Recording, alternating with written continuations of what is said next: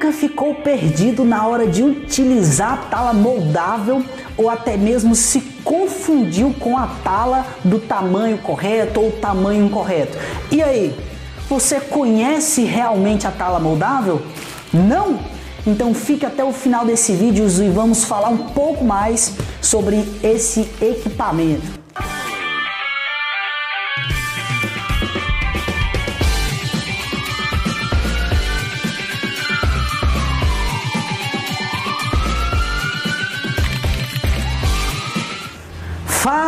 Pessoas, tudo bem com vocês?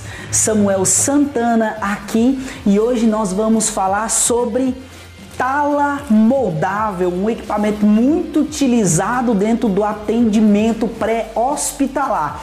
Mas Samuel, como que utiliza esse equipamento, para que serve a tala moldável, o que, que eu vou fazer com isso dentro do atendimento pré-hospitalar.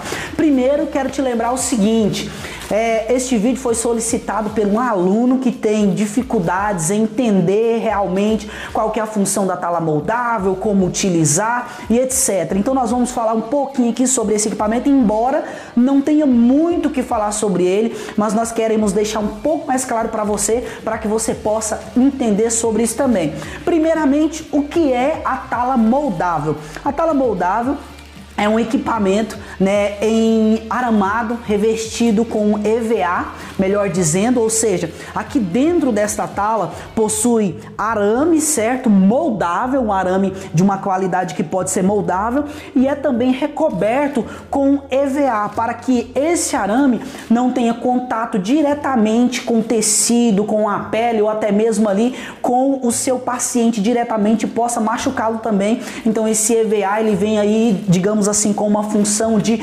proteção para que possa tranquilizar um pouco mais aí o seu atendimento, tá bom? Mas para que serve, Samuel? Para que serve esta tala moldável? Primeiramente, eu quero dizer para vocês o seguinte: como o próprio nome desta tala já diz, ela é moldável, ou seja, ela tem a capacidade de ser flexível, certo? Em determinadas situações que eu preciso utilizar. Primeiramente, o seguinte: a função dela é de imobilização de fraturas, de, de determinadas situações que pode acontecer dentro do atendimento pré-hospitalar, certo? Mas de princípio nós vamos falar aqui, né, como imobilização de fraturas, para ficar um pouco mais claro para vocês, para que vocês possam entender o objetivo, né? O objetivo principal dela é imobilizar, ou seja, restringir ali uma movimentação para que evite de agravar a lesão, para evitar que essa vítima também sofra, né, a mais do que ela já está sofrendo, tenha mais dores e etc. Então são ali os objetivos principais de maneira fácil e simples né? Ou seja, se eu utilizo essa tala de forma correta,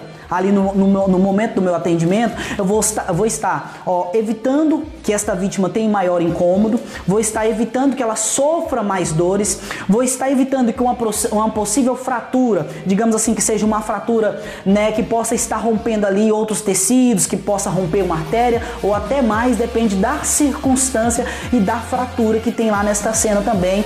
Vale lembrar que aqui eu não, nesse momento, eu não vou falar sobre os diversos tipos de fratura, porque isso é tema para outro vídeo. Hoje eu quero apresentar para vocês a tala moldável e de forma mais simples possível. Pessoas, olha, a tala moldável, ela possui vários tamanhos, tá bom? Eu tenho aqui um tamanho um pouco maior, digamos que isso aqui fosse um G ou mais na numeração, né? Só aqui um, um ponto de referência para vocês, não que seja classificado dessa forma, tá bom? As talas, elas têm a capacidade de ser classificadas na maioria das vezes pelas cores, eles colocam pelas cores, pelos tamanhos, para que possa te auxiliar de forma melhor. Vale lembrar que ela já é bem didática. Você vai perceber que os ossos maiores, os ossos mais longos, vai precisar geralmente de talas maiores para que possa realizar uma completa imobilização, ou seja, uma imobilização eficaz, né, melhor dizendo, porque nenhuma imobilização consegue ser completa, consegue ser 100%, sempre vai ficar ali um resquício, mas nós trabalhamos com o máximo possível da precisão para que possa facilitar. Então eu tenho o seguinte, eu posso é, realizar vários tipos de imobilização com essa tala, vários tipos de imobilização e conseguir também realizar realizar Dentro da cena do atendimento pré-hospitalar, eu consigo atender com as mesmas talas adulto, criança, um bebê, depende da circunstância, com uma tala, de, porque ela tem vários tamanhos e consegue ficar mais fácil. Ó, dá uma paradinha aí agora, só pra gente continuar aqui e entrar na forma de como utilizar, só pra dar uma abordada um pouco mais. Dá uma parada aí, dá aquele like, tá bom? Para que esse vídeo tenha relevância e outras pessoas consigam ver também. Quero te convidar também ao seguinte, a conhecer o nosso conteúdo do Telegram. Nós estamos disponibilizando um conteúdo 100% gratuito para quem está disponível e quer aprender mais dentro do atendimento pré-hospitalar. Vou deixar o link aqui abaixo, ó, na descrição desse vídeo, o link do Telegram, para que você vai lá e prestigie o nosso conteúdo e aprenda mais e para que nós possamos trocar ideias também, ok? Então vamos voltar aqui. Nós temos vários, várias, muitas técnicas de utilização da tala moldável. Nesse vídeo não tem como eu passar para vocês, digamos assim, técnica de utilização. O que eu posso te dizer é o seguinte, como utilizar essa tala? O que eu posso te dizer é o seguinte, na maioria das vezes, ou digamos assim, 99,9% das vezes, é a tala que vai moldar na fratura, tá bom? E nunca o contrário, a fratura moldar na tala. Por quê? Como eu havia falado para vocês, esta tala ela é flexível, certo? E eu vou fazer o que? Eu vou estar moldando ela de acordo com a necessidade, certo? De acordo com a necessidade. Digamos que eu precise de imobilizar esse braço nesse formato. Meu braço aqui está em formato de L. Digamos que eu preciso de imobilizar esse braço nesse formato eu vou pegar a tala e vou trabalhar o que? O formato desse braço. Samuel, precisa ser essa tala grande? Não, eu não vou, não vou passar para vocês mensurar com a única tala ou ficar engessado no atendimento. Não, você precisa se adequar de acordo com o atendimento. Se o braço e o antebraço lá do seu paciente, né, é, é, de um tamanho maior, você vai se equalizar de acordo com o tamanho da tala. Se é um braço e um antebraço de um tamanho menor, você pode também, você tem várias opções da tala e vai estar utilizando ela também de forma correta para que você consiga fazer uma completa imobilização.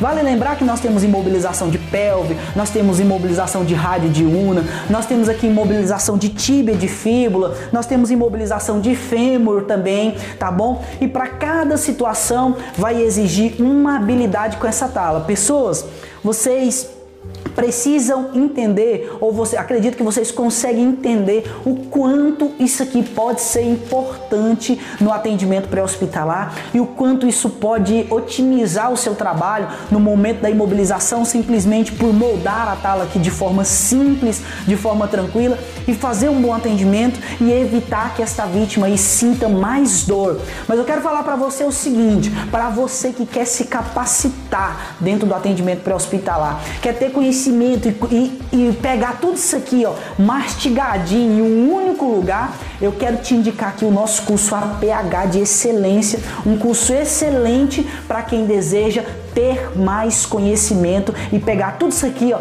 de forma mastigada e muito mais simples para você continuar para você continuar entendendo e recebendo conhecimento também. Mas vem para cá que nós vamos falar um pouquinho mais sobre este equipamento. Vale lembrar o seguinte: na maioria das imobilizações, eu preciso da tala moldável e também da atadura de crepom para estar fazendo uma completa imobilização. Em grandes partes das imobilizações, eu vou estar imobilizando uma articulação abaixo e uma articulação acima desta fratura, acima da fratura, para que eu possa fazer o que? Imobilizar completamente ali o movimento da fratura, certo? Imobilizando completamente esse movimento da fratura se tiver aqui um fragmento ósseo, ele não vai romper o tecido, não vai romper uma artéria, não vai ofertar mais dano para esta vítima e vai evitar também que esta vítima fique sentindo dor no percurso do transporte, certo? Para que essa vítima possa chegar lá no hospital o mais preservado possível. O, ou seja, o objetivo principal desse equipamento é restringir, causar-lhe uma boa imobilização e minimizar aquela dor que esta vítima já está sentindo. Mas Samuel, esse equipamento aí vai ter alguma analgesia? Já me perguntaram isso em sala de aula. Vai ter alguma analgesia lá naquele ferimento ou naquela fratura? Claro que não. Não, meu filho, analgesia também não. Isso aqui não é nenhum medicamento, não. Isto é um equipamento. Ele vai fazer o quê? Não vai agravar as lesões, mas o estado que está ali vai permanecer. Mas se eu imobilizo de forma adequada, tranquilamente ali, faço uma imobilização bem ajustada, ajustada, pessoas, não significa é, apertar até ficar a marca ali e querer é, colocar o sangue tudo num local só, não. Ajustado quer dizer o seguinte: uma imobilização adequada, mas quando eu termino a imobilização, aqui na ponta, aqui na, nas extremidades, ainda tem o que? Tem uma boa perfusão, tem uma boa perfusão capilar. Eu fiz ali né, uma boa imobilização e tem uma boa perfusão. Salvo em casos extremos que tem que fazer, tem que tomar outros procedimentos, mas aí já não é tema mais de imobilização. Pode partir para um torniquete, pode partir para um curativo, para algum tipo de curativo que seja diferente de que de imobilização. Eu quero é, chamar a atenção para vocês o seguinte: conhecer mais sobre as fraturas, conhecer mais sobre os equipamentos como a tala moldável e outros equipamentos que nós temos, tala moldável, prancha e vários outros equipamentos, porque é muito importante na cena do seu atendimento, onde você vai realizar o atendimento, você ter proeficiência nos equipamentos. Ah, Samuel, mas eu preciso saber explicar sobre cada equipamento. Não, você não precisa saber explicar sobre todos os equipamentos, mas você precisa conhecer o equipamento e saber a funcionalidade dele, o que que ele causa de benefício, o que que ele causa de agravo no seu paciente. Assim, você consegue dominar a cena do atendimento pré-hospitalar e realizar um atendimento com qualidade, tá bom? Espero que você tenha gostado desse vídeo, espero que ficou explicativo para você. Compartilhe esse vídeo com seus amigos para que ele tenha mais relevância no YouTube e possa também sanar as dúvidas daqueles que estão esperando um pouco de conteúdo e ainda ainda não presenciou ou utilizou esse equipamento. Estamos juntos, tá bom? Um forte abraço e até a próxima.